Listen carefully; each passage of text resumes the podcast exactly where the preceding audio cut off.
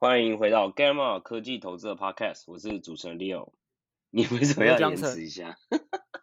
我没有延迟啊，哎，是我们现在这两条没有没有没有没有，那都是幻觉，你不要管，对不对？哦，不好意思，大家，我们现在是在虚拟录音，虚拟对。虚拟 virtual，对对对，virtual virtual，对，因为我们现在就是没办公室了，所以我们现在就是都是远端办公，所以我跟张晨现在是异地录音的部分，对，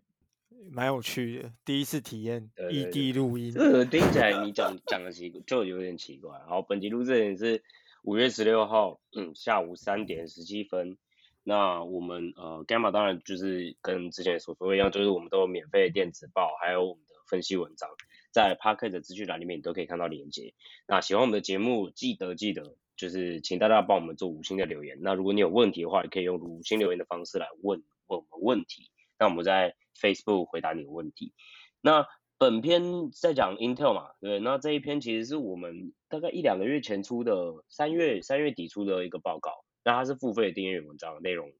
呃，做一个衍生的 podcast 这样子。那如果想要看到我们付费的订阅文章的话，可以用呃一个月一九九的方式订阅起来，这样。好，那没错，对，很滑，滑很滑。OK OK。那在讲这次的主题之前呢，我们想跟大家先介绍一下 Super Micro 哦。那作为我们这种专注在 cover 科技股的 Gamma 读者和听众，大家应该都有发现，我们对那种处理器运算啊、资料型资料呃，还有那种资料中心的论述嘛，我们一直有在讲这件事情嘛。那我们一直也都是认为说，这会带动高阶半导体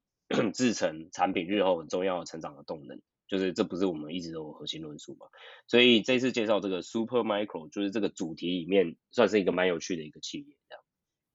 对啊，哎，Super Micro 啊，其实中文叫美超微电脑，哦、它是全球知名的什么高效能运算、储存、绿色运算，还有还有全方位的 IT 解决方案。哦、然后它之前也宣布要推出一个蛮有趣的产品，叫做应该是一个系列，叫 Universal GPU Servers。所以简单来说，它是一个通用型的 GPU 伺服器。嗯、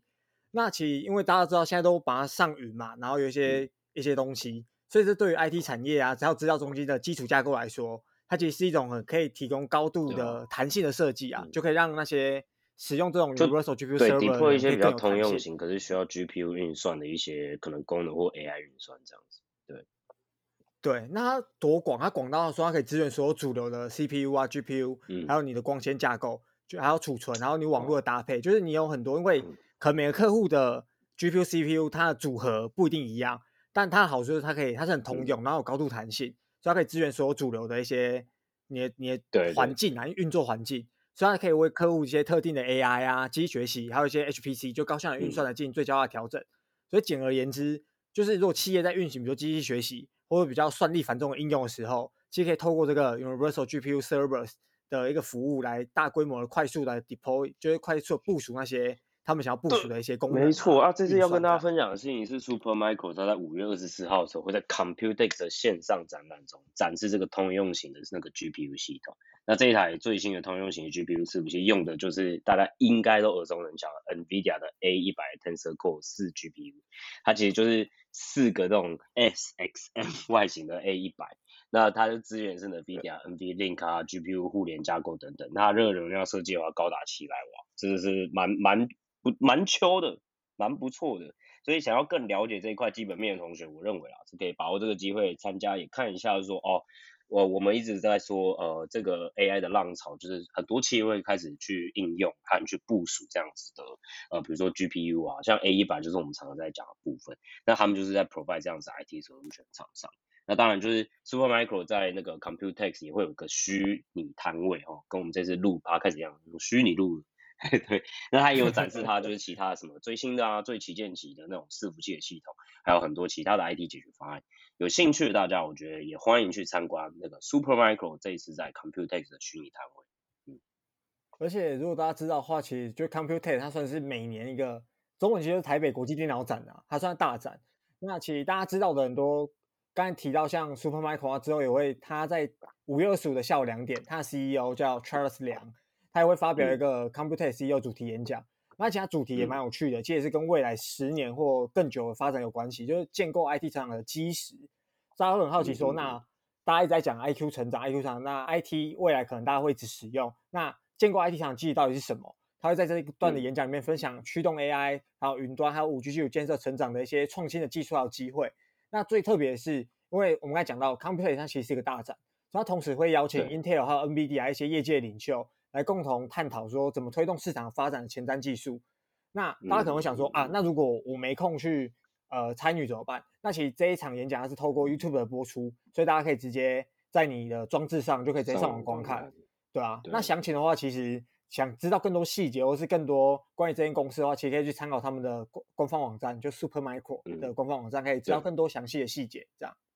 对啊，这次活动也会在 Supermicro 网站上面会有详细的资讯啊，所以大家就是可以参考，然后去到时候五月二十五号下午两点可以去收听这样子。啊，我就觉得说有长期在关注科技股的各位听众，Gamma 听众，其实这是一个蛮值得一听的机会。那你顺便可以搭配，就是哎，Gamma 之前所过说过的一些主题，像 AI 啊、云端、边缘运算等等的主题一起做了解。那这个的话，就是对于科技，你会让你自己对这些科技主题和概念会有更深的理解。那你也可以比较我们呃文章里面所 写的这些东西，有时候有些读者还有听众也反映有点难啦。那其实他就会更有更多实际的运作的方式啊，不然你之前可能都云里雾里在看和听这样，所以有没有比较实际的案例可以给你去看，还有可以去让你知道说哦，实际上产业目前的状况是怎么样，所以推荐给大家这个活动资讯。好，那 Johnson，我们今天要讲什么？其实主题主题就是我对啊。也是有点关系，就是我们这一集想要谈讨论的是，觉得 Intel 到底能不能真的威胁到台积电，然后未来一些半导体竞争的竞合，然后 Intel 的野心能不能成功，就一些我们的跟大家分享一些资讯跟我们的想法。那今天的架构我们分成五个部分来讲，第一个是还是先简略一下半导体制程，因为怕有一些听众可能呃，因为我们之前有讲过，但也是蛮久以前才特别讲这一块，所以可能有点久了，那可以稍微我们就简单复习一下。那这会多提所谓晶片架构，觉得大家常听到什么叉八六跟 ARM。就这两种架构，我们会大概简单讲一下。嗯、那第二部分就提一下说，那 Intel 跟 AMD 他们最近的产品的近况如何？然后还有可能二零二二今年下半年到二零二三、二零二四的一些未来镜头，我们的看法。那第三部分就提一下呃晶片架构的部分，因为晶片架构现在是变成两两大主流在走啊，就是叉八六跟 ARM 这两大主流。然后第四部分提一下 Intel 的野心，因为大家知道他们今呃去年已经有办过一个类似科技日呃技术日。然后今年二月有办一个呃投资人日，那还有最近还有开法说会，现在里面有讲到他对未来的一些想法，那我们就把它归纳一些资讯，然后跟大家分享。然后最后是 TSMC 的进展，因为如果我们要提 Intel，那另外一个对手一定是台积电或是三星。那我们这一这边的话，我们把目光聚焦在 Intel vs 台积电这件事情上，那提一下台积电最近的一些发展。对。欢迎收听 Gamma 科技投资的 Podcast。我们是专门分析美国科技股和加密货币领域的团队。团队成员由软体开发者、连续创业家与避险基金背景经理人组成。我们希望带给听众与读者专业的科技与投资知识，帮大家解析科技与趋势，亲身参与真实的未来。更多即时专业分析，欢迎 Google Gamma 科技投资，免费注册会员，获取免费电子报。Gamma 提供的资料及资讯不应该被视为投资、税务、法律、会计、规例或任何其他的意见，且本站所提供的任何资讯工具不应该验证解释为 Gamma 与任何第三方对任何证券和金融工具的邀约、邀请、诱因、意见、建议或有损，您需自行依据自身财务状况与投资目的决定投资保险策略或是否购买任何商品服务。好，那第一个部分我们就请半导体制成小王子哦，就 Johnson 来跟我们讲一下，那所谓半导体制成，呃，跟不熟悉的朋友先介绍一下，他到底到底是在干嘛哦，就是大家一直在讲制程哦，几纳米。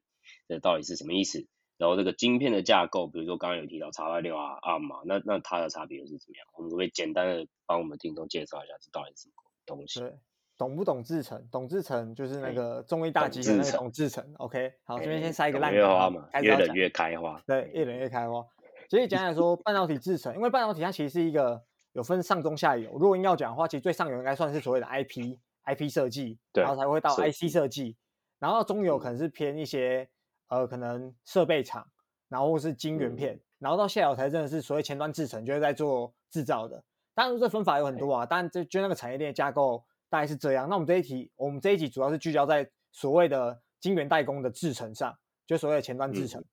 那其实制程的大小指的就是电晶体的线宽。呃，这边先免责说明一下好了，我是以比较容易懂的方法跟大家叙述。那当然，在科技实际上技术方面不一定完全是对的。但大方向逻辑上是这样去理解，可能会相对比较好理解。那如果大家对细部有兴趣的话，也可以去多看一些论文啊，然后一些比较详细的一些资讯，就是技术资讯，推卸责任的部分这样子。没错啊，免责声明啊。那通常电晶体的线宽越小的话，大家想嘛，你那个线宽越小，表示你讯号可以传输的越快，那其实代表就是你的性能跟效功耗可以有所提升。所以大家可能有一个误解，就是大家会想说，那十四纳米跟七纳米听起来谁很像十四纳米比较，就以以人类逻辑会觉得十四对十四比较大，所以十四比较强嘛。但是其实不是这样想的，是其实通常那个纳米数，就是制成纳米数来说，是越小是越先进。那在制成方面，其实大家应该很常听到摩尔定律，就是可能一两年前的新闻会一直讲，最近确实有比较少啊。但摩尔定律的话，它其实可能因为已经死了，所以是吧？摩尔定律肯定死了。去年前年比较多吵是啊，摩尔定律已经好像没有用了，爸爸啊！但我们不要打断。所以摩尔定律是指什么呢？其实摩尔定律就是以前开始说每二十四个月，就是每两年。那现在后来人类在推进这个科技文明上，发现只要每十八个月，你单位面积下的话，可以多放进一倍的电晶体。比方说，我本来只可以放一百个，然后花一年半去研究我的制程，让我制程进步的话。我一年半之后，我应该可以放两百个电晶体进单位面积里面，所以简单来说，就制程可能会缩小一半。比如说从十纳米到五纳米，大概就是希望可能一年半到两年之间可以完成。但是因为现在最先进的制程已经到了，像大家知道台积电在开发三纳米了，其实再往下走，这个就是也常听到说摩尔定律已经死掉了。但就是我们是持续观察，因为这个也只是给大家一个概念说，说那一般进展大概是如何。但其实重点还是各家厂商。他们在发展的速度上的差异性，而不是这个绝对数字。我举个例子，比如说未来搞不好三纳米到两纳米这件事情，台积电搞不好花两年，假设，和 Intel 如果要花三年或花两年半，其实大家就会认为说，哦，可能台积电比较领先的，就是它其实是一个相对的概念，因为现在比较主流可以推到最先进制程的，可能就是三间厂商，Intel，然后台积电跟神送，所以大家应该可以去这样去思考。这个这个问题啊，就是缩小速度跟呃制程升级的速度。那、嗯、其实这部分有另外一块，就是所谓的显影技术。为什么纳米数越小越难？嗯、就是因为大家知道做晶片的话，其实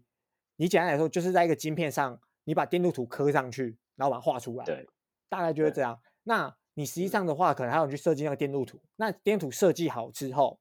你线宽越来越小，然后大家会使用微影技术。微影技术就有点像是。你把那个东西直接打打到那个晶片上，把它印上去的感觉啊，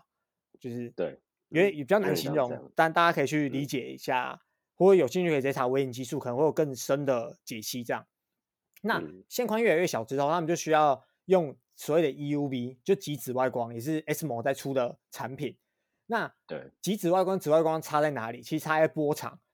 那它因为极紫外光它能量比较强，所以波长比较小。所以它可以减少所谓绕射的问题，所以你在显影上比较不会出现绕射问题，让你显影不上去。这是为什么？到现在的先进制程，大家都会想要用 EUV 这件事情，就所谓极紫外光的显影的技术去使用。那绕射是什么？绕射，绕射是什么？简单来说，就是你打过去那个洞里面，它会散开啊，大概就是这样。哎呦，哎呦，哎呦，哎呦！我原本还想说，你一类族，你可能不知道这是什么东西哦，不错哦。啊，为什么波长更小会减少绕射？呃，这又是一个好问题，这就留给我们呃三类的力友跟大家解解释一下。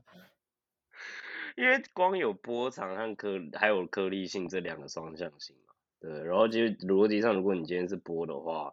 就是国中、高中不是做实验会有看那个光的绕射嘛？所以它就是通过一个洞，然后会有一个一个线的这样子的啪这样子这个辐射开来嘛。如果你波长更小的话，这样子的那个状况会更小。因为你通过孔径，其实是逻辑上是你一个完整的波长可以更更容易通过，所以它会比较少这样绕射问题。所以讲白一点，就是你能量可以更聚集嘛。所以 EUV 像是紫外光，其实就是波长非常非常小嘛，对不对？然后极紫外光就是哦，那就是小的靠背，所以才叫 EUV，对不对？对。它如果就不会用红外光嘛，对？红外光哦，红外光太太弱了，太弱了。对对对。大家如果如果还记得物理的话，也不是之前有讲过，就是呃有个公式，就是能量和波长之间的关系嘛，它其实是成反比。哦，这是扯远，哦，不好意思。对对对，好，没有，就是就是你知道 show off 一下自己，就是有念过书了，嗯。啊，我一类，okay, 有可能还解释错，然后被被纠正这样。我老话一句，我们是讲个大方向，我前面先免责说明声明了，所以不用怕，这个我扛，我扛。好。好，那其实有趣是，OK，各家像我刚刚讲的三大厂商，它在取名字上可能是不一样的数字，但对标的可能是差不多的性能。因为最终大家不能被那个数字所蒙蔽你的双眼，不能觉得说，比如 T S TSMC 的哦五纳米哦就比 Intel 的七纳米还强，其实不一定哦，就是你要去看它产品的真的效能跟功耗这件事情上。那其实大家也在探讨说，为什么他们取名字会这么这样搞？其实重点就是行销上的策略。像为什么 Intel 它大家也知道，它要改过那个 roadmap，就是因为以前 Intel 就是它的数字就是比别人大，你知道吗？就是 Intel 十，其他性能对标可能是台积电的七纳米，可是问题是大家会觉得你十纳米就是比七纳米还要弱。就他其实没有讲他是 Intel 十，没有讲他自己是十纳米，就说 Intel 十。对吧？可是就对，大家都会觉得说，哦，你感觉就是比七大，所以比较烂。对，因为他们有改，就是他们通过这种改名字，我认为这是比较像行销上的策略，还有在一些、嗯、呃，对于大众投资人可能没有那么细去了解，说可能功耗跟性能才是重点的时候，你名字取得接近一点，可能比较不会被误会说，哦，那你真的比较弱，或是如何？对我，对，这是蛮有趣的一个点啊。那。目前最先进的制程，如果以代有量产的代表性产品来讲，可能是 TSMC 的五纳米。那最主最知名的产品，可能就是 Apple 手机用的 A 十五晶片。那嗯，然后接下来可能是 Intel 十。那我们刚刚讲到它性能对标其实 TSMC 的七纳米。那其他主流的一个系列产品就 Older Lake。然后接下来是 TSMC 的 TSMC 的七纳米，那就是 AMD 的 Zen 三系列，就是用七纳米这个制程去打造的。对，那这是目前是制成的简略啦。当然，它细部有很多细节，因为你那个前端制成里面有数十到数百道功法。那如果各位真有兴趣的话，可以自己去理解一下。对，通常我们也会翻译叫什么工序嘛，就是你有超级多 processes，然后那里面全部都是啊，反正非常之复杂了。对对对，对，所以其实技术是他们这些可能 foundry 厂。现在主流在想要怎么去推的一个问题，大家可能想说哦，缩小一半没有那么难，但其实你越小，你要再缩一半，就是它会有一个技术 gap 在。哎，特别是我们后面可能会提到，现在 Intel 它要的进展就是在 EUV 上这件事情，它要是另外一个技术的突破口，就是现在有点像 bottleneck 啊，你能突破那 bottleneck，其实后面的话会相对于没有这个技术来说更简单一点，就是相对对。好，那这边提一下，那接下来晶片呢？对吧？晶片架构呢？哦啊，怎么叉八六哦 ARM 啊，到底现在是是呃怎么一回事？这样。好，其实晶片架构，我就拿电脑 CPU 当一个例子好了。呃，晶片架构可以分为叉八六跟 ARM，那就 ARM。那这两种最大差别就是最基本的指令级架构。我先解释一下什么是指令级架构。其实指令集，其实像电脑你在运算上，它本身一定，因为大家都是像我们这个年代的人，就是不好意思，我们这种。呃，八九十年代之后多老？民国八九十年后的人，民国八九十年后用的电脑，我们用电脑可能一打开就是一个 UI 个界面，你都是用键盘跟点击的方法。但其实旧的东西大家知道应该是打开，比如 DOS 系统，你是打开，你每次都要打一段程式码。其他程式码背后，还有我们现在看到这个 UI 的背后，其实它都有一个一个最大的一个逻辑在。那这个逻辑可以，你可以想成是数学的建构方法。我举个例子，比如说。在 X 八六使用的是所谓 CISC，就 CISC，它所谓是复杂指令节架构，它一加一是等于二、嗯，那这很直观。那可能在 ARM 的 RISC 架构，就简化指令集上，它一加一不一定是等于二，它可能是用其他的运算逻辑去建构，所以变成你最底层的建构方法不一样，你创造出来的东西会有完全不一样的架构在。大家可以理解啊，比如说我们拿盖房子来讲好了，你 X 八六就是用水泥在盖，所以你盖出来可能就是一个水泥屋。然后你 ARN 可能就是用红砖在盖，比较简单，红砖在盖，那盖出来可能就变一个砖砖屋的概念。所以基本上两种是有完全不一样的。但是因为他们一个叫复杂指令集，就 CISC 是复杂指令集，然后 ARN 是 RISC 是简化指令集，所以其实在背后上都叫复杂跟简化了。所以 ARN 的简化指令集是相对比较简单的一种一个指令集啊。指令集。那嗯其实造成最大差异有两点，第一点是他们软体上的。呃，所谓的软体是不能相容的，就是你叉八六的你不能直接，比如你叉八六的 Word，你丢到 ARM 的电脑，你那个 Word 搞不好开不起来。我只举个例子，嗯、就实际上我不知道他们有没有开发相容的东西。这也是为什么前一阵子那时候 Apple 说要把电脑改成用 ARM 晶片的时候，其实那时候大家很担心说有一些软体会不会相容的问题会出现。不相容。对，这就是指令集不一样，造成你的软体可能会不相容。然后第二点就是。最大差异就是我们以实际上在运作上来说，可能是功耗。那这一点我们在后面的指令集 PK 那边会大家跟大家提一下，说功耗这件事情重重要的呃重点在哪里？这样。嗯嗯嗯嗯。OK。确实。我要一口气讲完哦，今天就是大部分都是江辰老师在讲话，很赞。OK 啦，OK 啦，剩再录也没几集了哈，多讲一点，多讲一点是一点哦。增加新战率，增加新战率。OK，好，那我们今天再来讲到重头戏嘛，因为呃，诶、欸，去年吧，应该是去年吧，AMD 就是甚至前年吧，就是说你就看到 AMD，哎、欸，为什么 AMD 越来越火？然后很多其实台湾散户也都在持有 AMD 嘛，对不对？嗯、然后，哎、欸，那这又是什么关系？所以今天就来讲，像那 Intel 跟 AMD 之间现在又是什么竞争关系？哦，然后在这个架构之下。他们目前的趋势又为何这样子？那其实我我大概讲一下，其实你这两间都可以叫做晶片厂，可是它营运上面差的很多。因为像是我们就有说 Intel，它是怎么样呢？它就是比如说它上中下游有点像全部都自己做，那它就这种我们就是说它就是完全的 integrate 它的整个锤子。那简单来说这是什么意思？就是我自己设计晶片，好，然后我自己也有就是制造晶片。那 AMD 是怎么样的？他们之前啦是。也是也是这样做哦，但是他们最后放弃了，因为发现说，哎，在制程这边的追赶，还有就是成本上面，他们觉得，哎，这样子的战略目的上面，他们先放弃这一段，所以他们就把呃这个他们自己的这个制程的部分叫 Global Foundries 哦，他就切分出去，支支呃出去之后，那他就是纯粹变成 AMD 就自己变成一个纯粹的晶片设计的厂，那他在讲将这些比如说设计在外包哦，或者是部分外包。然后让其他的，比如说晶圆厂来代工，来制作出来这样，这其实也是 AMD 为什么在最近呀有点异军突起，或者是实际上面甚至让 Intel 在呃我们等下会说的，比如说桌机啊、笔电啊等等之类的市占率，呃被整个市占被侵蚀和瓜分。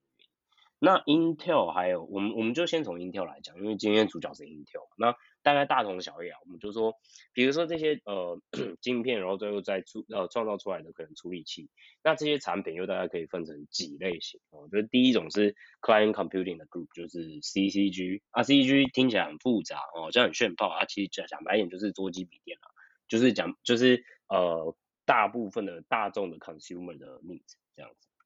另外一块的话就是 DCG，就是我们其实一直在吹的啊，就是这个 data center 资料中心的晶片。那另外一个部分的话，就是有点像是台积电也有这个部这个占比啊，就是 ITG IoT Group。哦，那里面就包含什么 Mobile Eye 啊等等这种车用的晶片。其实 Mobile Eye 这个是比较特别，它就是一个算是自驾的晶片的一个特特化的一个呃事业体和公司这样子。那它是还有比如说像是 non 就是 volatile 的 memory solution，其实这个就是跟记忆体相关的。那之前他把这个 NAND 其实卖给 SK 还还有 Hynix 等等之类。那其实今天重点其实应该也会放在就是哎 CCG，因为它 CCG 就占了 Intel 的一半的营收，DCG 的话在已经也占了三十五趴左右。那 AMD 的产品，其实你如果用相对应的逻辑去看的话，它大概也是这样分，就说分成呃 computing and graphics，那它里面就包含什么 CPU 啊、GPU 啊，然后 enterprise 就是企业端的呃营收，还有就是 embedded 它是 semi custom，就有点像我们之前说 ASIC，就是特制化的晶片的客制化服务这样子，所以。大概来说，其实 坦白说，如果我们真的要去看这两家的比较和现在的市场动态的话，我们最主要应该还是会看，就是有点像 Intel 的 CCG，就是 Client Computing Group，还有比如说 AMD 在 Computing Graphics 上面，比如说 CPU、GPU，还有 Enterprise 这些，如果是交叉比对的话，他们的目前成长的状况会是怎么样？那其实也大概可以就是分成消费性电子还有数据中心端啦，讲白一点就是这样子。对那现那我们要怎么比较呢？老师，OK，江老师，刚刚你有提到，就是主要竞争领域在消费性电子，可能就是 PC 或 Laptop，就是桌机跟笔电用的 CPU 是不一样的。觉得这边我怕有些人不知道，特别强调一下，觉得桌机跟笔电的 CPU 用的其实是不一样的系列，这样。那另外一点就是所谓的 Data Center 用的晶片，因为这这三个产品端主要是这两间厂商在竞争的主要领域啦。那我们先一个个出发，消费性电子。那消费性电子，他们营收的最大占比嘛，对不对？对对对对对。那我们从消费性消费性电子出发，其实消费性电子，我们刚刚提到的可能 PC 就 desktop 跟 laptop，其实这两点我们要去比较，最直观的方法就是去看所谓的跑分网站，因为现在呃网络上有非常多跑分网站，比如说 benchmark test 啊之类的测试的地方，它可以把透过测试把你一颗 CPU 的性能，然后跟你的 TDP 就所谓最大功耗把它拿出来一起比，然后他们就会知道这个分数大概在哪里。那通常的逻辑就是越大分数越高越好。那到很接近的时候，可能大家就会去比一些功耗的问题，还有你的使用场景，还有甚至可能是你公司的一些 policy 的问题。就是你公司 policy 可能是说，好，我们就都用 Intel 的东西，就是一系列都用 Intel 啊，可能有签约有的没的。那当然，那分数差一点点，对，你还是用 Intel，对，这是另外的。那我们就站在纯性能的角度来看这个产品的性能占比。那其实像我们刚刚提到的，older Lake 跟 Zen 三的差距已经很接近了。如果我们拿两块最顶、嗯、最顶的晶片来讲，就 Intel Core i 九一二九零零 K 跟 Ryzen 九五九五零 X 的这两片晶片在比，它在 Benchmark Test 中几乎就在伯仲之间，它分数差不到几百吧，都是破万分，然后就差一点点而已。但是他们两个比较大的差距是在 Ryzen 九那一块的 TDP，它是比 Intel i 九还要小的。Ryzen 九那一块的 TDP 可能是一百零五瓦，那 Intel 九 i 九那一块是一百二十五瓦。那这两个的话，可能在负载比较轻的时候比较呃那个差异会出来，但因为他们性能都是很顶的，所以你在比较算力密集的运算上，其实这两个你差二十瓦，基本上可以当成差异不大。对，嗯，这是在捉捉机方面。其实我觉得，对，其实我觉得 Alder Lake 这件事情，呃，Alder Lake 这件事情应该要讲一下它的前因后果。就是 AMD 之前有个很大的故事，或者是之前为什么有一大段的涨幅，原因就是因为它的市占。在 Desktop 上面其实是超过 Intel 的，对，然后这个其实最大的对最大的主因是因为其实如果你要去比较这几个厂的呃方式，其实就是去看他们的效能和性能，就是他们同一同一的这个阶段这个时期的，然后这一代的性能和比较，那它的上一代 Rocket Lake 啊，就其实就是很明显的输 Zen 三，所以其实才会被就是侵蚀掉很多的原因就是出现在这里。那这个差别其实也蛮有趣，因为这其实就会提到，呃，我们其实大家应该都有耳闻这件事情啊，就是说 Intel 三它 In 对 Intel 它自己的制程上面的技术是目前是呃落后台积电嘛，然后落后比如说甚至三星这样子，那你就会发现，其实二零二一年的时候，它同阶跟呃 Zen 三那个时候已经推出的时候，Zen 三用的是七纳米的制程节点，OK，然后 Rocket Lake 那个时候是十四纳米，所以。这个时时候就啊、那个时候就是拉开了差距在这。但是这个地方有趣，为什么特别我们要特别讲，就是 Alder Lake 这件事情和 Zen 三的差距已经接近了。就是哎，其实 Intel 也不是躺在地上，你知道，就是给大家磨蹭，然后大家就觉得哦，无限空它，就是不是，就是其实他在他在比如说他传统的霸主地位在桌机上面哦，他们其实甚至在 Laptop 上面。目前其实都在技术上面，并不是说就是一一路的就是躺平给 AMD，对，他们其实在性性能上面已经差距很接近了。那后面其实关注的点会变，就是说那下半年度，因为下半年度呃，比如说像是 AMD，它逻辑上面应该在呃时间点上面，它应该是推出 Zen 4，就是它是用五纳米节点制成的这个新的产品。那当然就是 Intel 到时候也会有什么 Raptor Lake。这样子新的产品，这样，所以这个就是我我觉得要大家提一下前因后果，让大家知道为什么今天特别要提到呃 Alder Lake 这件事情，还有 Zen 三的差距其实很接近。对，那刚刚其实你有提到那个 Rocket Lake 用的十四纳米，可能它是 Intel 的十四，所以其实对标的可能是 TSM 的十纳米。对，这就是这个边有趣的地方，大家可能单听数字会觉得哦，怎么差了，好像差了一个世代。嗯但其他可能只差 半个世代，差两个世代，其实一次差一个。哦，对啊，对啊，对对对，其实差不多。那在笔电方面、嗯、，Intel 也是用他刚刚提到用 Older Lake，然后它目前的产品已经优于 AMD 的 Zen 三产品。那我们认为现在在主呃笔电的产品的观察点是，AMD 今年下半年推出的 Zen 4能不能取得优势？嗯、那算目前我们目也没有看到什么市场的晶片的跑分啊，但目前可以取得多少性能和功耗上的争议可能不知道。但是我们会拿一个东西来对标，就是当初 iPhone 的 A 十三晶片就是采用五纳米，那 Zen 4应该也是用最早使用五纳米的了。对对，对，那那时候 A 十三用五纳米来看，它确实在功耗上有获得蛮大的成长，所以我们预期在 Zen 4上应该可以看到功耗的争议是很显著的。那这也是我们认为接下来 AMD 跟 Intel 在笔电这一块的竞争。那如果我们以近期的数据而言，就拿今年到今年 Q1 来讲。其实 AMD 不管是在桌机还是笔电，虽然说我们刚刚有提到说笔电的产品可能它的效能没有到 AMD 呃 Intel 那么好，但 AMD 在笔电还有桌机都慢慢的取得市占率，就是它一一直慢慢在 gain share，可能每一季拿个 maybe 一个 percent 或者八十个 BP 这种这种概念。那以目前的数字，就截至 Q1 二二，我们查到的资料来说，PC 大概占了它的市占率到十七 percent，就整体而言。那刚刚 Leo 可能有提到说，哦，AMD 有一段超车了，那那可能是拿新的新出售的产品来看，那我这边资料可能是一个累积的概念，所以以累积的资料来看，AMD 还持续在 gain share 的话，那表示 AMD 确实卖的比 Intel 还要更好一些。然后在笔电方面，可能是大概二十 percent 的市占率。对，嗯，那这是近最近期啊。那这样我们往后看，像今年下半年，大家关注焦点可能就是 Zen Four 的部分。那进入到二零二三年之后，竞争上可能就没有那么明确说谁会输谁会赢，因为 Intel 它有宣称说它新发布的那个我不要亮 Meteor Meteor 就是流星的意思啊，哦、呃彗星 Meteor 彗星 Meteor Lake Meteor Lake，它会采用 Intel Fold。它采用的意思哦，OK，它会采用 Intel Fold 的 CPU，然后它这个架构里面的 GPU 组，它其实要外包给 TSMC。那外包这件事情，我们等下也会提一下。这一件事情也是我们认为 Intel 它在发展上很有趣的一件事情。那其实这也是 Intel 四是 Intel 第一次跨入 EUV 这个使用 EUV 的制程啊。所以如果它可以如期，就说好，我二零二三年就推出来的话，将会是很大的惊喜。那可能比较不熟的听众会觉得说，为什么如期是很大的惊喜？原因就是因为 Intel 过往的 习惯就是先给一个 roadmap，然后每次都 delay，一直推，一直推，一直往后推，然后永远都是。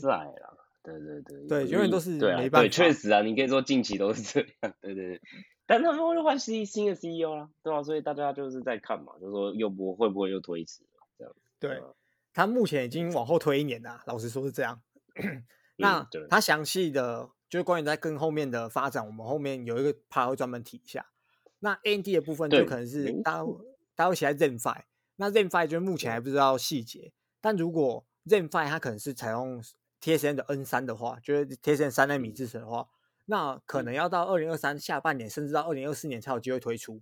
所以如果像我们刚刚讲的 Intel 4的 CPU 确实在明年二零二三年就顺利推出的话，那这可能半年到一年的差距，会是 Intel 有机会迎头赶上的一个时间点，就变成它制程上又领先了，嗯、然后又新的产品出来，嗯、那 AMD 可能还在卡关，就是可能还没做出来的话，但就没那么明确了，因为 Intel 会不会拖也是一个问题。那 Zen 5的可能做出来的效能跟功耗会有多大的改进，然后跑分会有多好，这也是我们要等可能有实际产品的时候才能跟大家分享这一部分的资讯，这样。我觉得有趣的事情是，都要补充一下，就是说，呃，Intel 它之前并不是说没有用 U U V 在制程环节里面，只是呃是他们用的 U V 在制程环节里面比较少，就是比起就是可能 TSMC 或者是呃其他的制程厂，他们其实就是那个是占比的问题，对，所以其实有趣的事情就是他们当初也承认一件事，就是哦，我赌错。就是、啊、哦，OK，对我当初对是用其他的方式嘛，那那我我瞬间忘记这个是什么，不好意思。那结果他们现在的状况就是哦，那他们承认就是错误，所以他们现在就是会让 EUV 的制程其实会占更大的比重，或者是主要的比重去做制程这样子。有趣的事情也就是说，其实我我也要提醒大家一件，就是说不是那么简单的那种状况，因为之前不是那个什么 Seeking Alpha 上面有一篇文章，然后呃。就被很多的，就是半导体的先进，还有一些半导体的前辈，就是有去抛说这一篇都不胡说八道乱七八糟，因为他那篇是在写说 TSMC 为什么很危险啊，然后 Intel 要怎么怎么要干掉呃 TSMC 这件事情。而有趣就是在说，他有他有个 argument 就是想说，呃、欸，那个哦，你看 Intel 啊，现在那个呃 A S A ASML 就是 ASML，他们现在 U 呃 EUV 这个光光雕机，他们其实哎、欸、现在也要给他们的，所以呃他们很快就会拿到这个，所以他们其实在支撑上面就会很大的突破啊。可是其实问题是这样哦，你有机器不代表你做得出来，那我就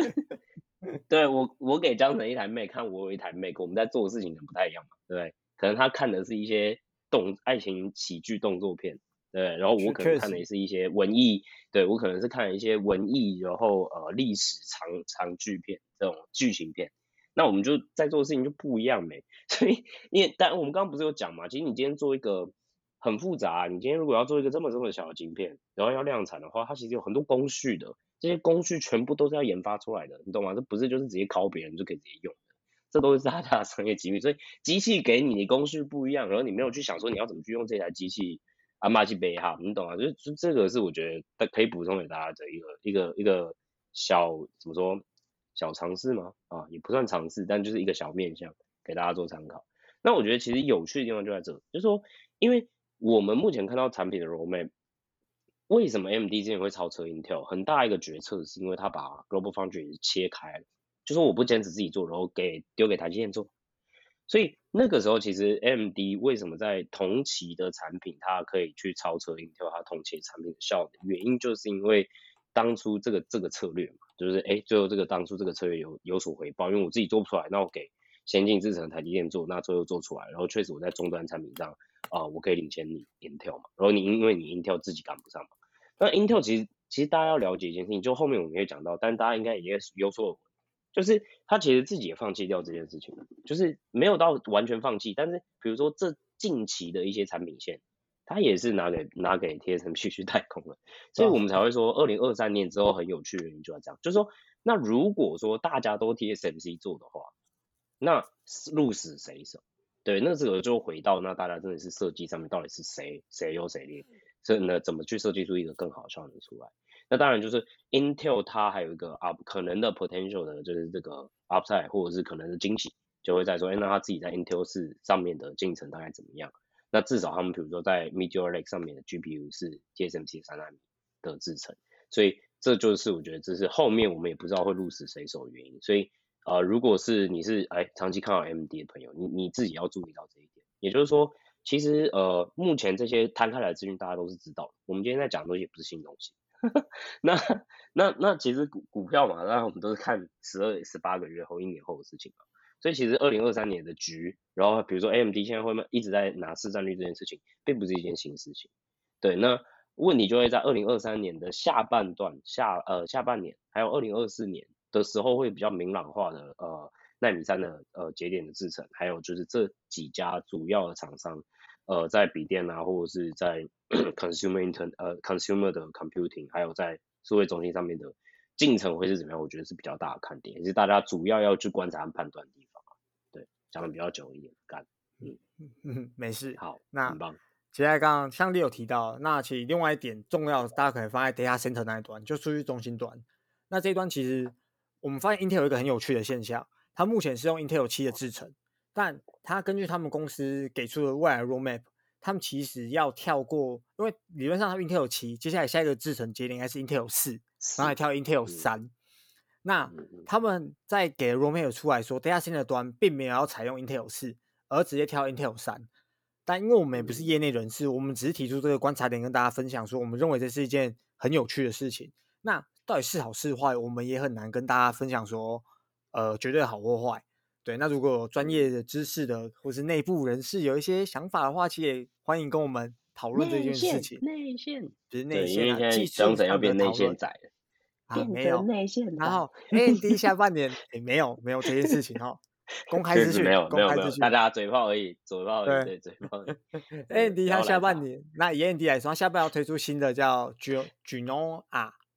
怎么念？Geno 啊对，啊 Genoa，Genoa。的几率蛮高的，就是会准时推的几率蛮高。那我们说蛮高的，可是会根据他们的 trade record，就是自从目前的对目前的 cadence 还有 trade record，对苏妈上市之后，不是苏妈上市啊，苏妈出来开始讲话之后，其实他们每次的 trade record 都是蛮蛮不错的，就执行效率上是连市场都蛮喜欢的。近期不错，对对对对对，近期不错。Intel 有一个制程推迟的风险存在啊，原因是因为他们刚换新的 CEO。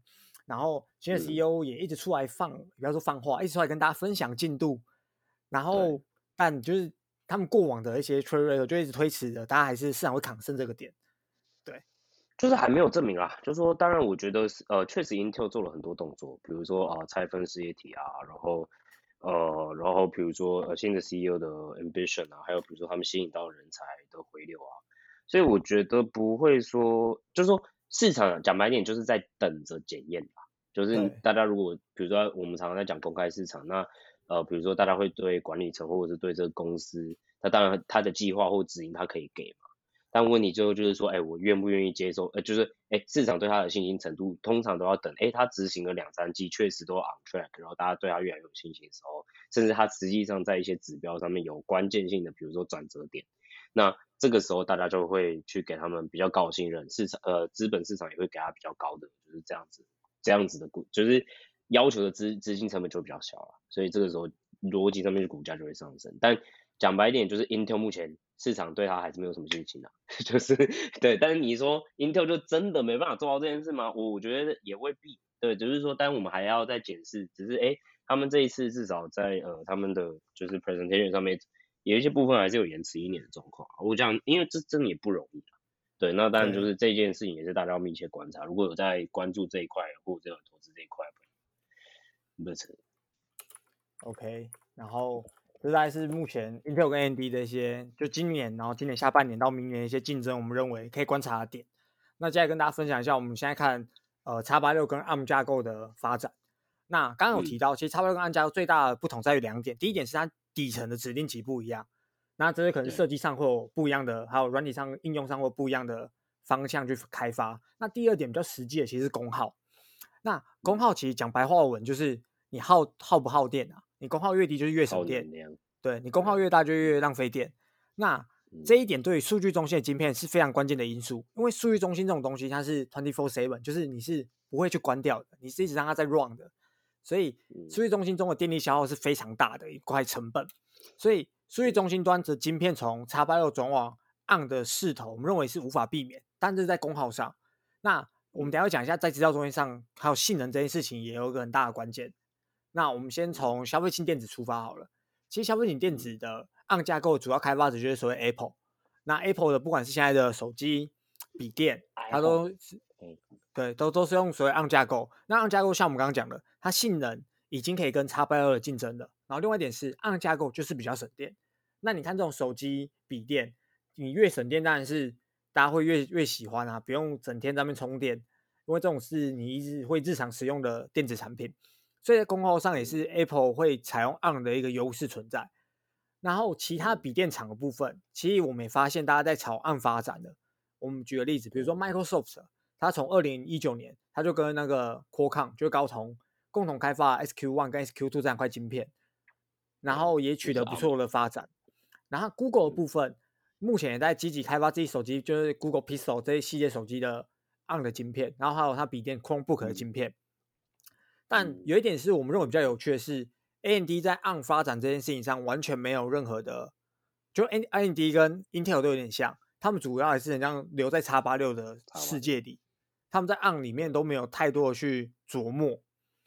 那其实整体而言，我们认为 X 八六在笔电端被 ARM 架 ARM 架构吃掉市占率是会随着时间发生的，因为像我们刚刚讲的，你第一点你要去比性能，你发现性能可以了，那你开发人越来越多的话。你势必那些软体的相容也会越来越 OK 了，不会遇到说你一些关键性的软体不能相容，因为你 ARM 使用的人多，开发者自然也会朝那块去弥补那一块使用者所需要的一些功能。然后另外一点就是功耗，因为功耗也是一个大家在买电子产品会很 care 的点。我举个例子，大家就试想你是一个消费者，你去买一台笔电，他说它的性能都是一百，待机时间，对，它待机时间一台可以做十个小时，一台只能做八个小时，然后性能都是一百。然后价格可能还比较便宜一点点，那你会买哪一台？就是这是一个你站站站在消费者的角度是可想而知的一个发展啊。对，所以我们认为可是是可能发生的。那另外一点就是我们刚才提到的资料中心，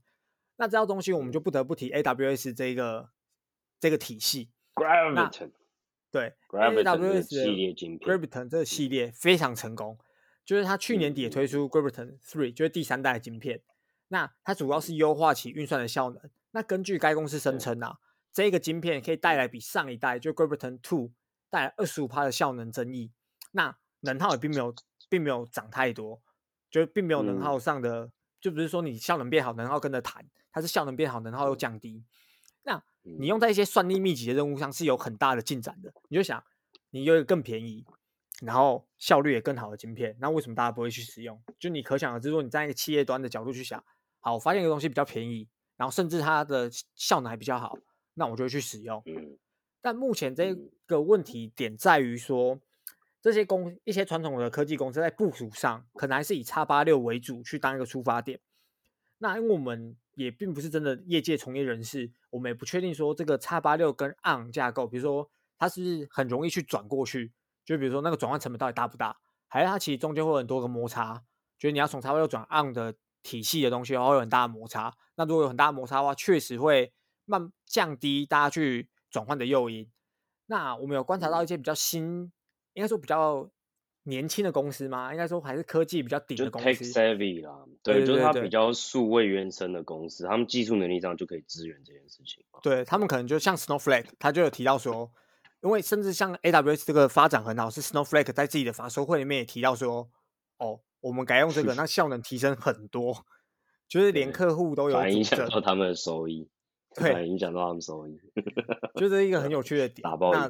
这也是我们认为架构，所以基本上这个架构上，我们认为不管是消费性电子，还有数据中心，所谓 data center 这件事情，未来 x 八六跟 on 的竞争也是大家可以去关注的点。那我们也认为说，on 会慢慢吃掉一点 x 八六市占率，但会吃多快，还要吃多少这件事情，就是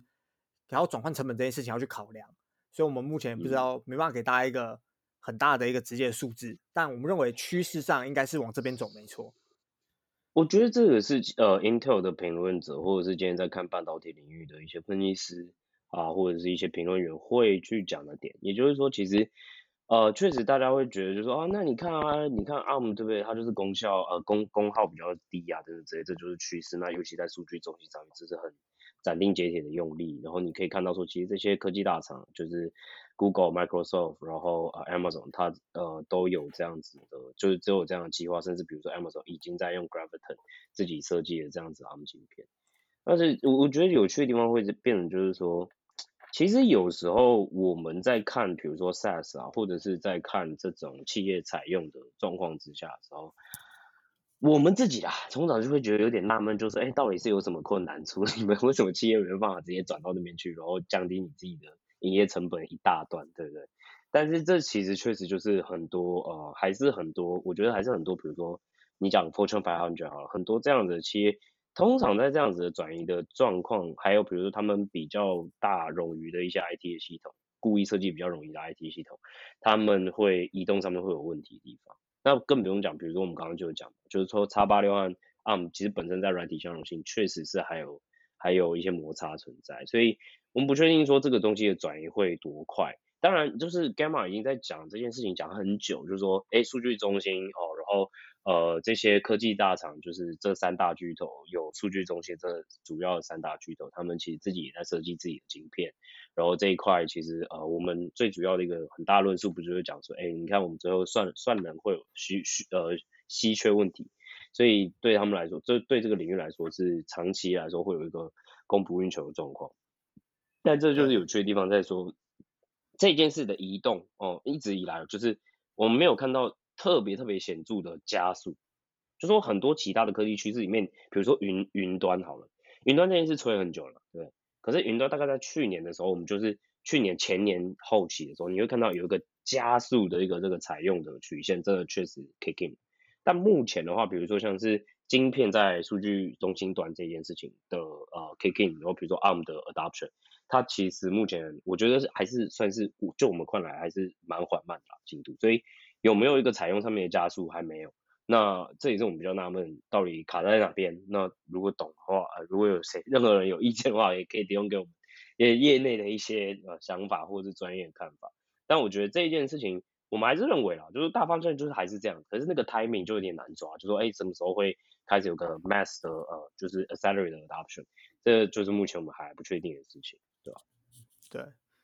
好，那讲完架构，再来提一下，就是 Intel 野心这一块，然后最后再提一下 TSMC。嗯、那 Intel 野心的部分，其实从近期他们很多动作，从最早他们前年上任的新的 CEO，就那个 Patrick，他 Patrick 其实他刚上任的时候，大家其实都认为他可能会大刀阔斧，就是可能会做很大的变革，甚至是那时候有一些市场猜测会说，哎，他会不会学 AMD，就是我把 Foundry 丢出去，直接放弃。嗯，对，就房子一样切开，然后就变成独立的公司，然后我 Intel 就专心做我 IC Design 这一块。但现以现在来看的话，并没有，它只是更注重这一块的发展，其实还是在 Intel 这个家族里面，但它确实有把 In IFRS 分事业体了，对，它把 Intel Foundry Service 这个事业体把它切分出来，有一个独立的营收跟毛利率去看。那在今年二月投资人日里面，他也发表了修改后的 Roadmap，然后新的那个 Patrick 也重申了所谓 IDN 二点零的展望，因为 IDN 一点零就是过去就是大计划了。对，那这边要提一下，为什么 Intel 那时候其实我我自己的观点啊，这是我自己的观点，就是大家当一个参考就好。其实我认为 Intel 它会有一个他不敢切开的点，是因为他认为他是老大哥。他们有一个，我觉得 IDN 的老大哥，就是他们认为，也是我在 PPT。真的认真的，就是我在 PPT 有看到一些评论员这样讲，他说，其实 Intel 这种厂商的想法是，他们认为就是要整套都做的才是真正的半导体厂，就是所谓的 IDM 嘛。他们认为就整套都要自己来，才叫真正的半导体厂。那因为大家也知道天神 C 也算是一个比较，也算是第一个打破这种概念的人，就是把 Fabless 跟 Foundry 分开来。那其实 Intel 它就比，老实说，大家也知道 Intel 它比一定它的成立的时间也比 TSMC 还久。所以，嗯，对啊，这是我自己的观点呐。所以他们也没有那么直接说 好，我说割就割，但他还是有做一个大刀阔斧，就是我把它切开来变成独立的事业体来看，那就是独立的财务报表来看。然后这是我认为很有趣。然后 IDN 二点零里面，它其实有几个重点，就包含它将设计要制造切开来，就我们刚才提到。第二点是他们要拥抱 EUV，就刚才对呃 Leo 也帮我们补充过，大量使用 EUV。然后还有另外一点，我们认为也是非常重要的事情，就是它要增加外包量。意思就是说，他已经没有那个那种老怎么讲尊严嘛，就是我觉得讲白一点，就是分担执行风险。就是说啊，如果我真的做不到，哎，还好，至少我已经有包量，所以我确实在那一段的节点，我是可以做得出来。就是讲白一点，就是这样子，对啊，对啊，对。然后还有一个小细节，其实他是把那个好像是叉八六那个系列开源，但因为这一块我。呃，我们比较没有去深度研究说它开源这一块影响性有多大，但呃，我们认为他这些动作其实都只有两个重点。第一点是他要夺回技术上的领先优势，就是大家知道他被 TSMC 压着打了几年了嘛，就是从一个节点之后，他就被 TSMC 压着打。然后第二点是他希望可以把自家产品的品质提高，因为大家想一件事情，他发现就像 Leo 讲的，他发现自己的制程可能做不出这个东西，但是 I IC 底材是设计的出来，只是 Foundry 上做不出来。那他可以试着把这个产品外包出去，呃，给其他人帮他做，就至少产品我们可以竞争嘛。对，对就起码它有一个 M market 产品可以出来，不用卡在说又他们挤牙膏，又是东西又出不来这样。然后另外一点是，我，啊，你你先你先，我我我往下讲，没关系，这边要补充，你您先请。对，我补充一下，我自己的看法，我觉得不是自尊心这么这么简单的事情哦。我觉得就其实这个在商业策略上面，我认为是有点像是。嗯，我 Intel 确实之前也做过这件事，而且我觉得它有有很多的算计啊。一方面，我觉得地缘上面它有优势，因为呃，讲白一点，我觉得现在各国政府因为政经上面的关系，所以他们其实在这一块的政政令上面的 support，我觉得这不容小觑啊。尤其是在这么资本密集、资金密集的这个产业里面。然后另外一点，我觉得认为是这样，就是说。它确实可以去做一种方式，也就是我们等下后面会提到，他们跟 TSMC 有一点点有微妙关系，就是我外包给你，但是我也不想要，就是说，如果长远上来看，就是如果我们把 Intel 的策略如果分短期和长期的问题，那短期就是你自己的制成的呃技术拖累了你的终端产品。那这件事情其实当然是很要求的嘛，就是你自己变成你自己的 bottleneck，而且毛利更高的产品这一段你就会被拖累。所以逻辑上面来说，如果你要解赶快解决近期的问题，那就是把这一段节俭或制成外包给确实已经可以去外包，然后制成技术比较先进的这些，至少在设计上面不会吃亏嘛。但长久以来的话，如果你是说一个 foundry 他认为啦，我觉得当然最有野心的这种呃 business model 还是就是那种 IDM 嘛，所以。你如果上下游都可以吃的话，你比如说你议价能力，对不对？你还是可以比较强啊，等等之类。所以我我相信他们是有这种思考的方式啊，所以他们也不愿意就说啊，那我们就是直接放弃，然后直接躺平这样。我认为可能真的要到这一次 IDM 的二点零真的真的很失败，那他们可能就会真的就认份躺平，就是因为要烧太多钱进去。那可是他们会真的直接认份躺平吗？嗯，可能在先进制制程上面会会比较认份吧，就是可能会慢一点，那就想说哦哦，林北就是慢。但他还是可能会继续外包吧，但这个就是会等一下会会牵动到的东西，就是会比如说 TSMC 和三星，呃，因为因为比如说他们他们会转包给 TSMC 的状况，然后然后单数会是怎么样？那这当然也会影响到 TSMC 在量能上面的 booking，然后还有就是他们的呃需求会有多强劲这件事情。毕竟 Intel 的产品线还有它的市占也不小，所以今天其实 Intel 把它丢过来到 TSMC 这件事情上面，其实本来就是个大新闻。那个时候也是因为这个新闻，其实 Intel 就有几个新闻嘛，就是 AMD 把你打爆，然后然后就是侵蚀你的市占率，终端产品市占率，然后你你有根本性问题是你做不出来，然后最后你真的放弃，然后丢给 TSMC 做，对吧？然后结果你的 CEO 下台，然后换一个，所以就是其实 它有点像四面楚歌啊。对，但大家真的现在是我那。但是说哦，那他现在是落水狗，确实是落水狗。那那他如果今天是落水狗哦，我我认为啊，如果今天做一个老板或一个今天在看待这件事情的，你知道竞争的态势来说，我要是我，我可能也不会那么轻易的放掉，比如说完全整个制程就直接放掉，对吧？因为长期来说的话，嗯，假设啊，比如说我放弃了，TSMC 和三星的议价能力就会越来越强嘛。然后他们，因为他们呃这件事情除了技术以外，还有资金上面的护城河嘛。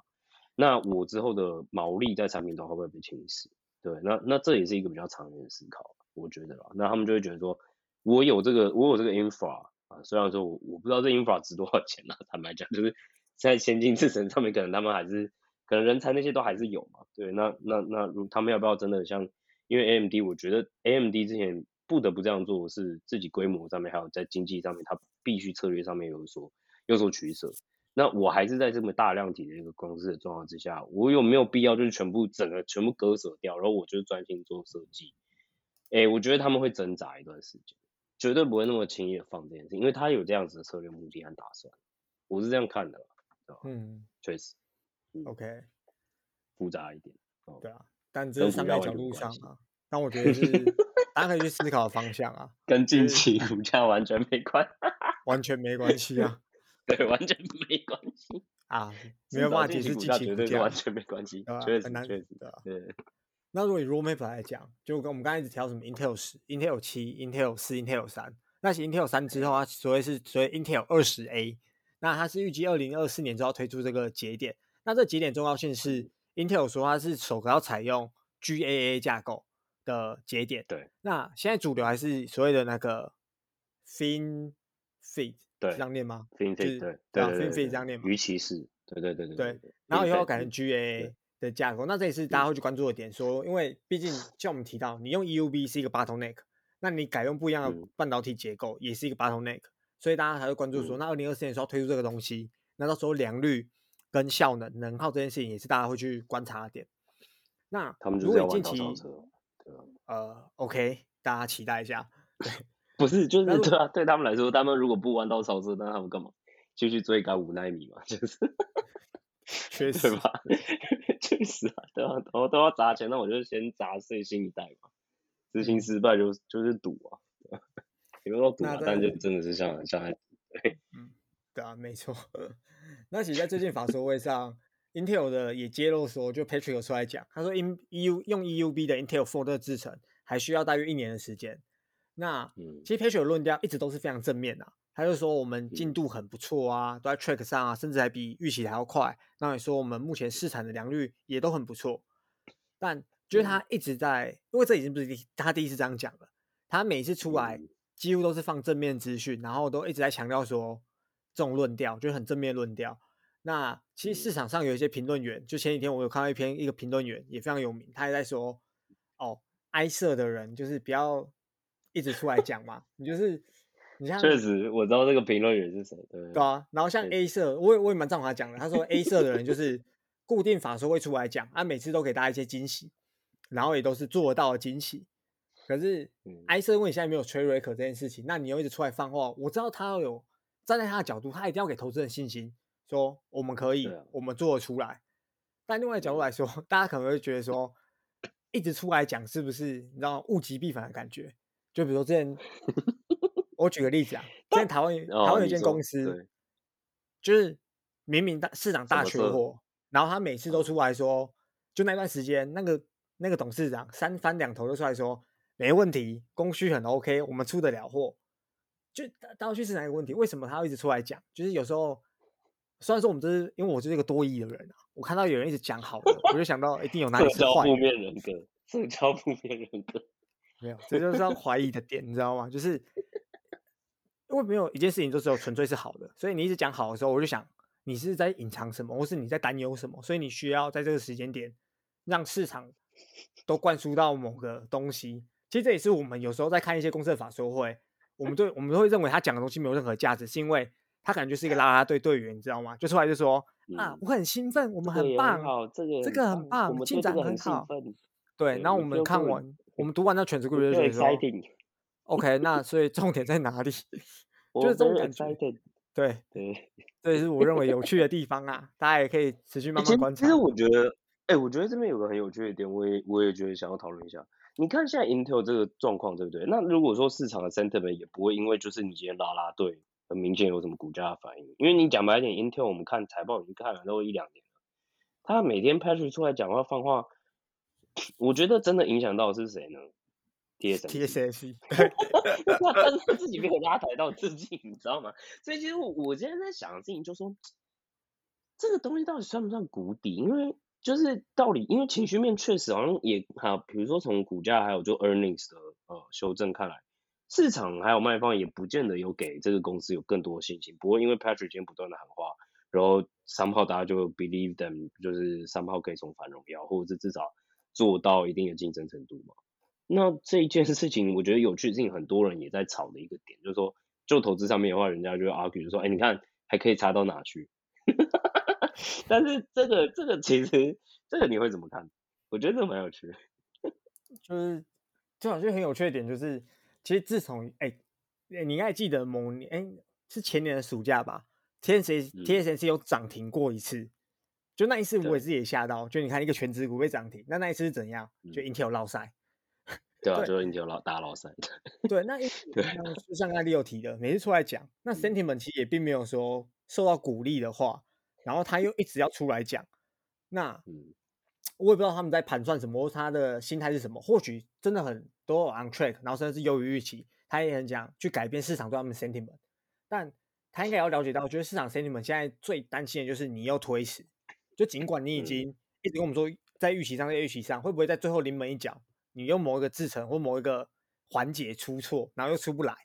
那到时候，其实我认为这种物极必反啊，就是你现在就像你刚才讲，说是谷底嘛，还是其实还有更低，就是你现在一直讲嘛，一直说啊很不错很不错，然后大家会观察，那如果他新产品顺利推出来的话。我认为对于可能股价的 sentiment 确实会有正面的反应，但如果你这样一直讲，嗯、反而又是又又失败，或是又推迟的话，那其实我认为你这个 Patrick 就是你的可信度会降的超低啦，就是接下来大家也不会信、哦、相信你说任何话了。对，所以它这个也是这个就是有点像是说，对，有点像是说现在 Intel 到底 valuation 上面呃都是就是等于说市场给予它。针对他的话，到底信几分，然后给予他了多少的 valuation 的支撑啊？我相信其实应该已经不多了，但是确实好像听你这样一讲，确实我自己的 sense 啊，就是当然就会觉得说，哎、好像确实如果他比如说 Intel Four 或者是 Intel 3再 fuck up，然后再推迟，那大家就会更更失望，然后原本觉得已经是谷底了，还是会继续卖出，所以显然还可能还不是谷底，就是说执行风险在这个股票上面还是有的，而且而且可能也不见得像大家想象的。幅度这么小，因为大家已经到底了，好像还不至于，就是大家可能就是这个时候，我觉得就有趣了，就是这种短期的股价波动，或者是这种股价走势，有时候我们就在讲说，你要去了解市场对于这个公司的看法嘛，然后你才会知道说筹码面和实际上它会怎么去影响到一个股价的状况。我觉得这是就是蛮有趣的讨论。那确实啊，我我我们两个的观察可能不一样，但是呃也是蛮有趣的点。对吧？大家可以去看。然后 TSMC 为什么会被 Intel 影响呢？因为 TSMC 之前就是等于说太太太强了，所以大家一面倒乐观状况，只要有一点点好像像是风险哦，然后像那种 Intel 放话这种，大家就觉得哦，可能对长期的展望可能会有点风险，然后就会下修一点点，下修一点点，下修一点点。所以这就是就是就是它有趣的地方啦。我觉得只是也给大家看这个现象和参考。但你一说现在 Intel 再怎么再讲怎么讲，然后 TSMC 会不会再被什么影响？我觉得。这又是一回事，因为现在整个 market sentiment 就是超 bearish 嘛，就是然后现在又在炒说，你看 PC 的终端市场明显的在放缓，叭叭叭，然后终端呃，就现在也在炒作半导体是不是要进入去库存循环啊？对，然后就是是不是又要进到循环了？就是呃就是不比较 bearish 循环，所以这件事情可能呃我在我的推测不会就是说像是过去一两年这么明显，就是 Intel 每次出来喊话，然后 TSMC 就被影响到了。我觉得应该现在就是反正你们你们几个不管再怎么喊话啊，然后 CC 会不管再怎么讲，就说哦 we know how to compete，哦还是点给你看这样，哎 惨。哦惨。惨，OK 啊。QQ，讲到这个 we know how to compete 就要提一下 TSMC 的进展，也是我们今天最后一个。We know how to compete，嘿嘿嘿，所以就是最近法说会上，对，其实最近市场上除了就是需求端疑虑，其实那一次如果大家有去听那个法说会，可以发现那些 卖方分析师在干嘛。就是每个人都拿一个负面新闻，然后跑来问 CC 位，你们怎么想？你们怎么看？你们现在看到的情况如何？能见度如何？所以 CC 位才会很霸气的说：“哦，我们看到很乐观。”然后又有人提到说：“那其他像，其实白话文就要问 Intel 的事情啊，就 Intel 做 foundry 这件事情。”所以 CC 位才很生气说：“也没有生气，然后比较义正言辞说：‘We know how to compete。’”就这句话也是。我觉得他就是被问到，对，被问到这样说，一直被问嘛，那就是很斩钉截铁跟大家给一个回答，这样，希望大家不要再问。我们的态度就是这样，We know how to compete 这样。对，那除了 macro 上的一些逆风的因素以外，其实大家也大重点应该是 N 三良率上的问题，因为大家都知道，确实 TSMC 要推，现在 N 五在就是大量量产嘛，就 mass production，那 N 三可能 tape out 了，那大家也会想到那良率如何？那 CC 位的。他对良率观点是说 good，就是他用 good 这个词啊，good，哎，对，good 啊 good。然后 N 三下一个其实是 N 三一，那 N 三一它也是比计划的还要更快，这也是 CC 为自己讲的。嗯、而且 TSM 它这个进展，就是大家都说也觉得它很 on track，这样也比预期还要快。那另外一点是，对 TSMC 大家可能有一个担忧是，那你在领先，就是现在整个半导体的情绪其实非常不好，因为都整个。大家都在想半导体下行循环啊，就有的没的。啊、但其实 TSMC 他自己除了说需求端的疑虑，呃，他并没有看到以外，那其实我们自己的观察也是认为领先节点上，它最最领先节点，就比如说什么七纳米、五纳米、三纳米这种最领先的节点上，它其实受到半导体下行的循环影响比较小。呃，逻辑上应该是这样。确实，你半导体面产品，其实你先进节点的产品还是没有那么多。我们主流看到的还是一些成熟节点的产品。就比如说什么四十二八，这已经算还不错了。甚至有的是用八零之类的更更大的纳米数，就是这些才是真正的消费性电子主流用的产品啊。所以领先节点上受半导体下行循环的影响会比较小。那这边分享一个算是有趣的小八卦，就是大家也不算八卦，就是一些市场传闻啊。TSMC 不是要去那个亚利桑那州自设厂吗？然后。那时候不是在找工程师嘛，然后我就看网络上有 PPT 在分享，好像 Take Job 吧，还是哪个版忘记了。然后就有美国美国那边工人跳出来说太超了吧，就是好像之前不是闹出新闻了吗？超好笑。对，就是有新闻。然后那时候 Take Job 版也炒蛮凶的。所以其实老实 说啦，有有一句话大家真要记在心里面：台湾呐、啊，十万青年十万干，居居轮班救台湾。就是就是这句话的由来就是这样。细 盾，细盾又来了，细盾。没有，就是细盾。所以 TSMC 有点大转点，也是大家以前知道，就所谓夜莺计划，他们改那个，嗯，就是改三班制之后，是三班制嘛？我不太确定，反正就是无限，对吧？无限轮班，反正就是就是没在跟你对啊，没没在跟你休息啊。对对，其实这也是我们认为他为什么他在技术上或许会比 Intel 还要更超前的。呃的因素之一啊，因为你工时都是比别人长嘛，你 RD 是比别人超啊，人家 RD 工作八小时，你们家 RD 十六小时、二十四小时都在超，那那谁会开发比较快？那对对，就是我认为这这是我自己在讲，定啦，但是至少有资源投入了，就是只能这样讲了，对对吧？哦，但我再分享一个有趣的观点，就是说 Intel 和 TSMC 这边又有一些纠缠了。因为我刚刚不是有讲嘛，Intel 它其实不是把三纳米的节点一部分，其实就是最后跟 TSMC 谈拢，就说，哎，那三三纳米的节点应该部分会给他们 TSMC 代工嘛。我觉得这就是很好笑的地方，就应该不是啊，就是很有趣的地方，就是说 Intel 和 TSMC 又在打什么算盘？Intel 本身我认为啊，很明显就是有点像是他就是给一个 gesture，就是说，哎，我我也是怕啦，就是说。我如果之后三纳米还是没办法，你知道执行完，我自己分担掉一些执行风险嘛，所以我觉得这策略上面来说是合理的。那 TSMC 大家就会觉得说，干你你当然就是要把它干到死啊，对不对？你不要再接 Intel 啊，对不对？他们到时候又可以有你们三纳米节点，然后治好他们在产品那边的毛利可以直接做支撑。为什么你要给呃 In 呃 Intel 做这件事情？我认为 TSMC 会这样做的原因，其实是想要让 Intel 如果真的也是这样的话，它会更依赖 TSMC。所以就是这两方有自己的算盘，然后最后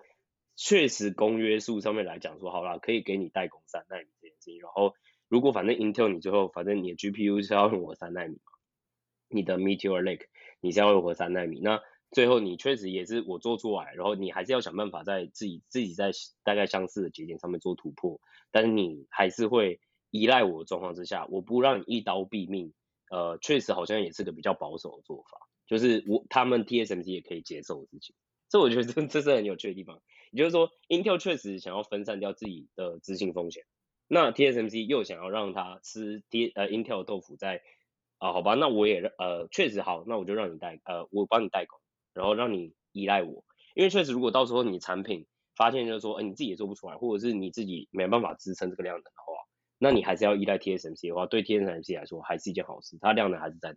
对吧？所以我我觉得这是很很有趣的事情啊，因为你看 Intel 它设计晶片上，它如果要以三纳米的制程的 TSMC 的技术为主。那它是不是逻辑上面也确实会比较依赖 TSMC 多一点？所以这这很有趣了。我觉得对 TSMC 最完美的情境就是他们什么都出来做不出来，然后最后就是全部都要带先进节节点全部都要给 TSMC 代工。对，所以我觉得这个是一个很有趣另外一个观察点。然后真的他们自己的一个互相的算计，因为我在那个你知道社交负面人格上面那个算计是满分。哦，我是多疑满计之王，我，我，我多疑是满分啊。我一直怀疑大家在讲什么东西这样。对，大家是不是在讲我，大家是在讲我。啊，所以我认为总总归来讲，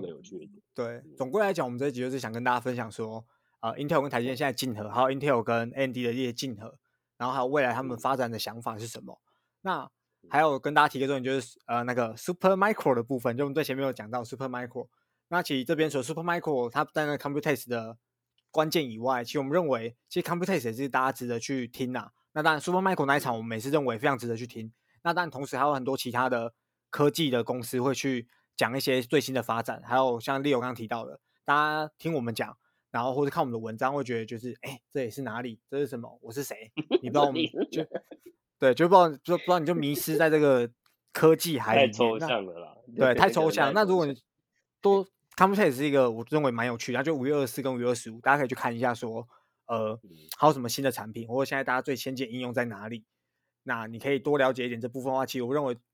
呃，有长期在关注我们的听众，应该都对科技股有一定的关注程度了。那你去听这一块的话，也可以对自己有帮助。那当然，那个 Super Micro 这个东西也是我们自己觉得很有趣的一个产品，就是一个 Universal GPU Servers。那这一点也是我们会着重去观察，可能未来发展这个架构是不是客户真的会 buy in，或者说。在实际应用上，他们有哪些？说这个业配的架构，大家业你的业主会不会反应吗？啊，都都是都是，都是哦、就是现在研究还是人家的那个人家的 GPU server 的 server，当然都都是嘛，都是嘛，都是都可以，都适用，都适用。都听到最后面的，所以我们就直接跟大家说这是业配了嘛。哎、大大家应该听得出来，蛮明显的嘛。对啊。哦，那最后我们就呃假装没这回事，我们就赶快进入到江晨老师的笑话时间。好，今天只有一个，好贴合一下最近的时事笑话。一狗，一狗，好来，一狗来。呃，小明是一个社会新鲜人，他踌躇满志，从金融相关科系毕业，跑去银行工作。然后有一天他刚去，然后就银行说：“哎、欸，我们最近有一个金融的聚会，然后都是这各家银行的新鲜人来。”然后他们就一起吃吃个饭，这样。然后小明就跑去像的故事啊。跑明小明就跑去跑去跑跑跑跑跑，然后大家到现场就开始介绍彼此嘛。然后小小 A 就说：“哦，大你好，我是台银的。”然后旁边就有一个说：“啊，我是土银的。”然后小明就说：“啊，我是哪里的？”然后之后就跑出一个人，他就说：“哎，我是阳性。”然后大家一哄而散。OK，好 烂透。再补充说明一下，大家应该知道阳性是一间银行吧？就阳性银行。确实是，确实。对，呃，但它是阳性啊，阳信啊，大家就跑掉了，不知道为什么，可能大家会怕吧？对，OK，今天就是，哎，换你，你有没有新的笑话？没有啊，就是跟大家讲，就是小心啊，然后与病毒共存是吗？还是我们现在台湾不能讲与病毒共存？那你说其他讲你哦，你的意思说与病毒共存这句话本身就是一个笑话吗？我我没有很理 解，我没有，我没有哦，我没有哦，我最近大家一直怀疑我们有没有在凑，没有，就是有啦，可是就只是玩笑而已，玩笑，玩笑而已啊，我们就不要被查水表。对啊，虚拟水表，虚哦，这很可怕。对，确实虚拟水表。没有，还是祝听众大家就是身体健康哦。对，身体健康，共共存共存，OK 啦。共存共存，好，OK，啊，今天就先要这样。如果喜欢我们的节目的话，记得去 Apple Podcast 帮我们做五星的留言。现在 Spotify 也可以做五星的评论。如果喜欢我们的节目的话，记得给我们一个五星的评价。好，那这次我们就这样喽，我们下次见，拜拜，拜拜。